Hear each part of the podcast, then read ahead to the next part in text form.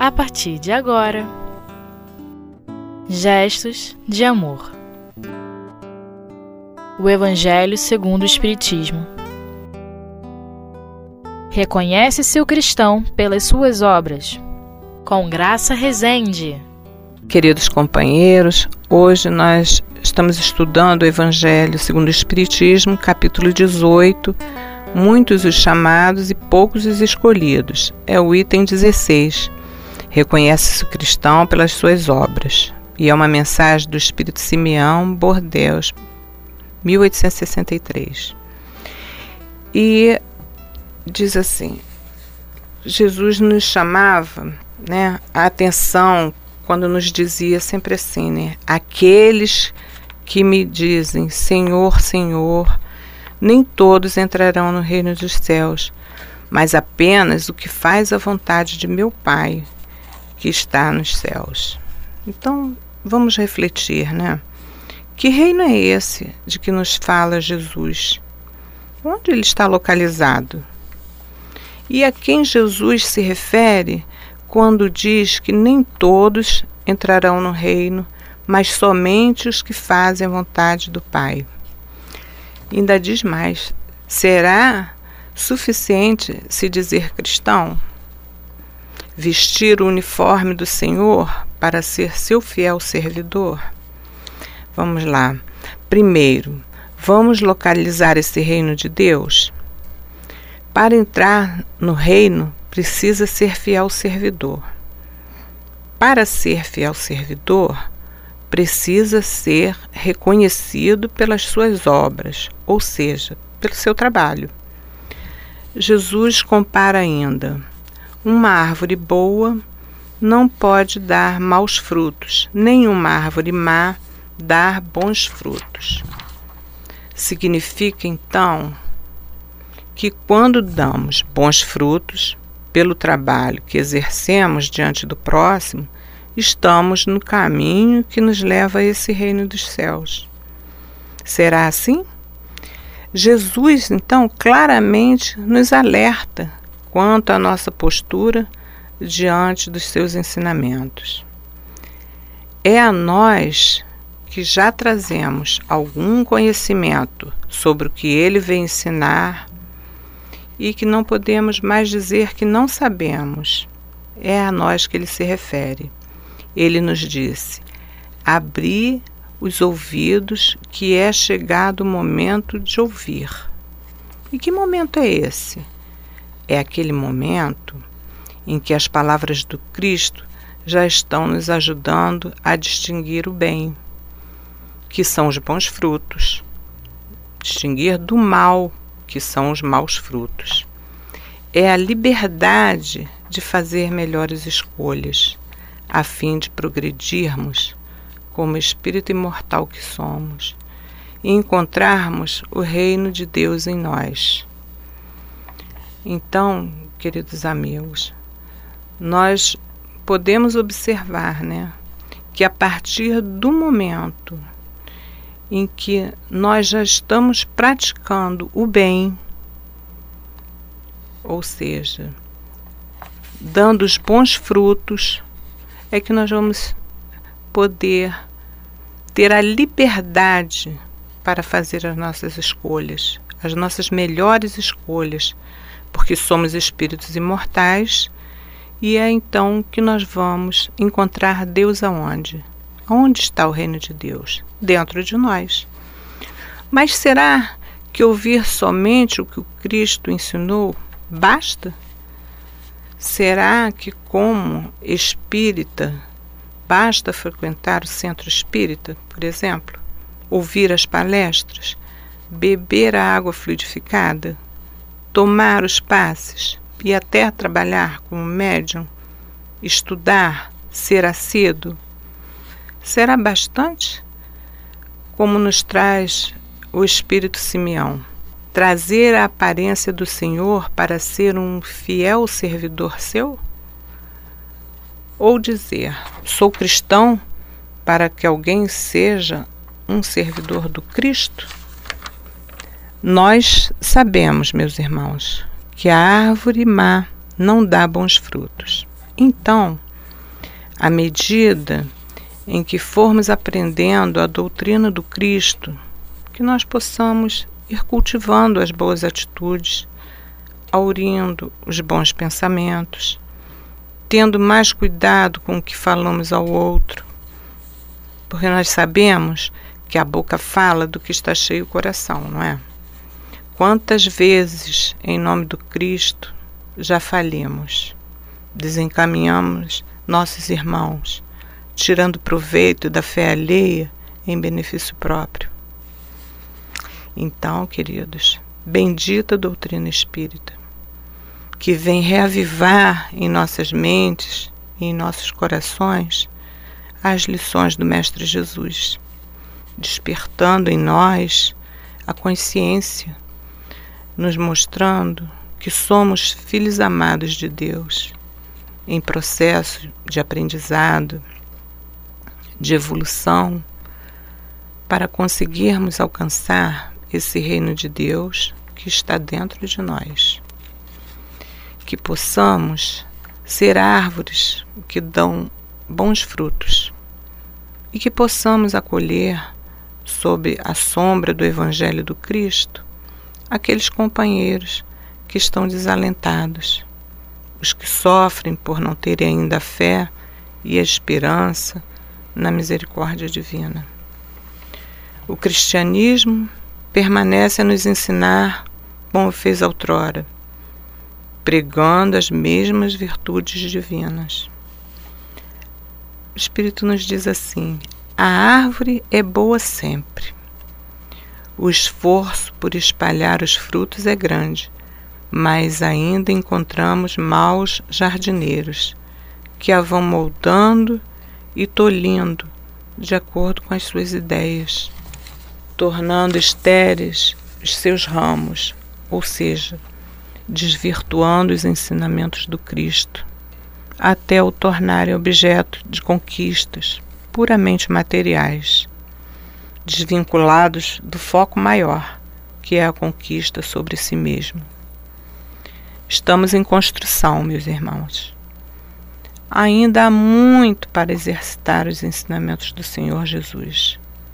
E é através da luta constante contra as nossas inferioridades e na busca do bem em nós e no outro que vamos adquirindo os bons frutos para poder partilhá-los com o semelhante ávido dos conhecimentos do Cristo, que nos disse: Toda árvore que não der bons frutos é cortada e lançada ao fogo, ou seja, não tem utilidade.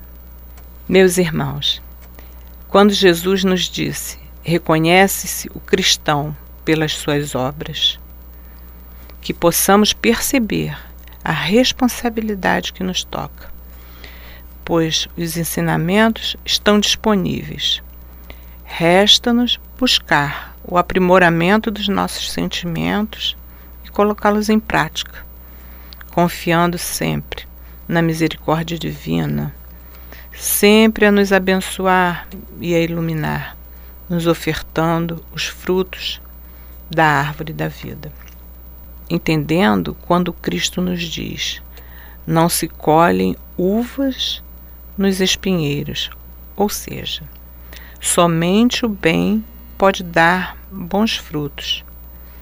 Trabalhemos, pois, irmãos, para que a árvore da vida dê frutos em abundância. Crer e orar é o que nos recomenda o Espírito Simeão. Então, companheiros, nós vamos observando que vai depender de quem? Vai depender de nós estarmos seguindo, né, esses ensinamentos do Cristo, fazendo o que? Fazendo a nossa reforma íntima, nos tornando melhores, nos fortalecendo, nos reconhecendo como filhos de Deus. Porque, conforme ele mesmo diz, não basta dizer Senhor, Senhor para se entrar no reino dos céus, mas precisa fazer a vontade do Pai que está nos céus. Então, companheiros, vamos parar agora e vamos retornar daqui a pouco para o nosso estudo.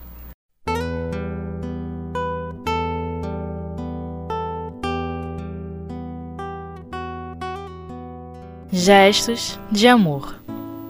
O Evangelho segundo o Espiritismo.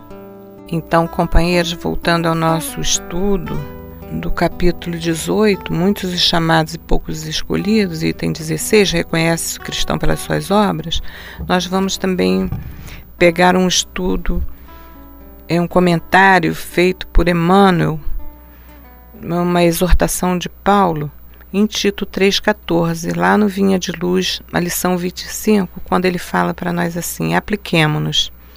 E ele nos diz: e os nossos aprendem também a aplicar-se às boas obras, nas coisas necessárias para que não sejam infrutuosas. São palavras de Paulo, está lá em Tito, né?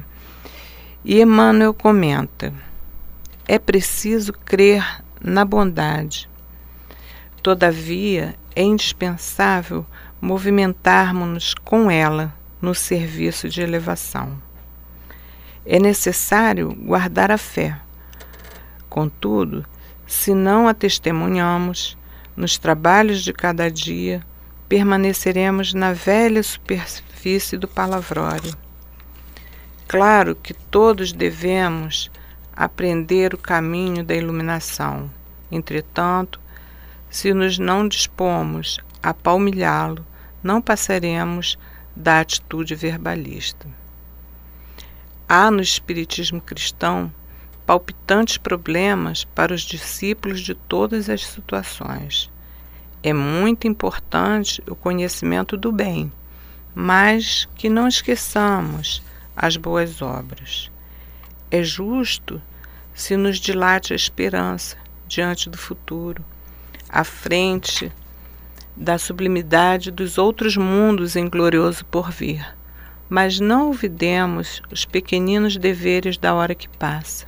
De outro modo, seríamos legiões de servidores, incapazes de trabalhar, belas figuras na vitrine das ideias, sem qualquer valor na vida prática. A natureza costuma apresentar lindas árvores que se cobrem de flores e jamais frutificam. O céu, por vezes, mostra nuvens que prometem chuva e se desfazem sem qualquer benefício à terra sedenta. As escolas religiosas, igualmente, revelam um grande número de demonstrações dessa ordem. São os crentes promissores e infrutuosos, que a todos iludem pelo aspecto brilhante. Dia virá, porém, no qual se certificarão de que é sempre melhor fazer para ensinar depois que ensinar sempre sem fazer nunca. Então, companheiros, essas lindas palavras, né, do nosso querido Emmanuel, vai nos convocando, né, a que nós possamos sim, né, crer na bondade, mas é preciso que façamos algo, que nos movimentemos, que trabalhemos a serviço da nossa própria elevação. Ele nos diz que precisamos guardar a fé, né? Mas Paulo já dizia, né? A fé sem obras é morta. Então que possamos trabalhar cada dia, né, para nós não permanecermos só falando, ensinando, mostrando, mas executando. Claro, né, que ele diz aqui, todos devemos aprender o caminho da iluminação, né? Mas se nós não nos dispusermos a palmilhá-lo, não passaremos das atitudes verbalistas. Então, é colocar mãos à obra, mão na massa, como a gente costuma dizer, né? E é importante, né, que tenhamos sempre esse conhecimento do bem, né? Mas não podemos nos esquecer que junto ao conhecimento nós temos que trabalhar. Nós temos que ter aquele esforço pessoal para conseguir. Porque se nós ficarmos só falando, ou lendo, ou estudando, nós não vamos conseguir ir em frente, né? O trabalho é que vai dar dignidade a tudo aquilo que nós aprendemos. É pelo trabalho que nós vamos desenvolvendo a nossa capacidade, né? até a capacidade intelectual, porque se nós não colocarmos em prática a nossa capacidade de, daquilo que nós aprendemos, nós não vamos poder desenvolver nunca, né? Ele diz ainda, né? Nós seremos legiões de servidores incapazes de trabalhar, belas figuras nas vitrines da, das ideias, sem qualquer valor na vida prática. Então, companheiros, que nós possamos, como ele diz, né, trabalharmos, porque até a natureza nos ensina isso, né? Ela diz que muitas árvores são lindas, belas flores, mas não frutificam nunca. Então não sejamos nós só árvores que não frutifiquem. Sejamos nós aquelas árvores frondosas, mas que tenham bons frutos, né? que possamos fazer algo de útil para o nosso semelhante. Ele diz assim: dia virá, porém, no qual se certificarão de que é sempre melhor fazer para ensinar depois que ensinar sempre sem fazer nunca. Então, nós vamos observando que é através da prática do bem que nós vamos conseguir alcançar a nossa melhoria íntima. E vamos, ele diz aqui para nós é, no Evangelho: escutai as palavras do Mestre, todos vós que repelis a doutrina como obra do demônio. Abri os vossos ouvidos, pois chegou o momento de ouvir. Né? Então ele diz para nós: será suficiente vestir o uniforme do Senhor para ser um fiel servidor?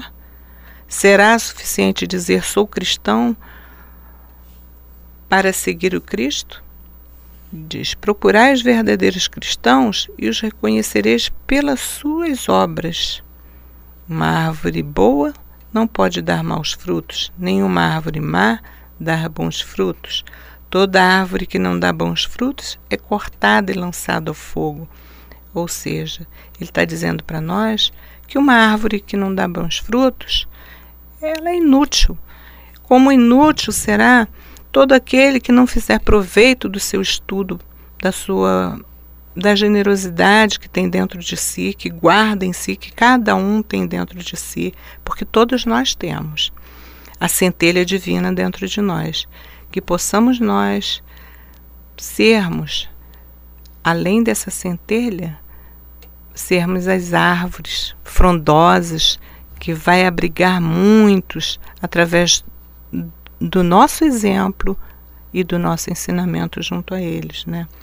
A doutrina espírita, né, vem nos trazer essa oportunidade, né, de desse reconhecimento do amor de Deus em nós, em cada um de nós, das nossas possibilidades, né?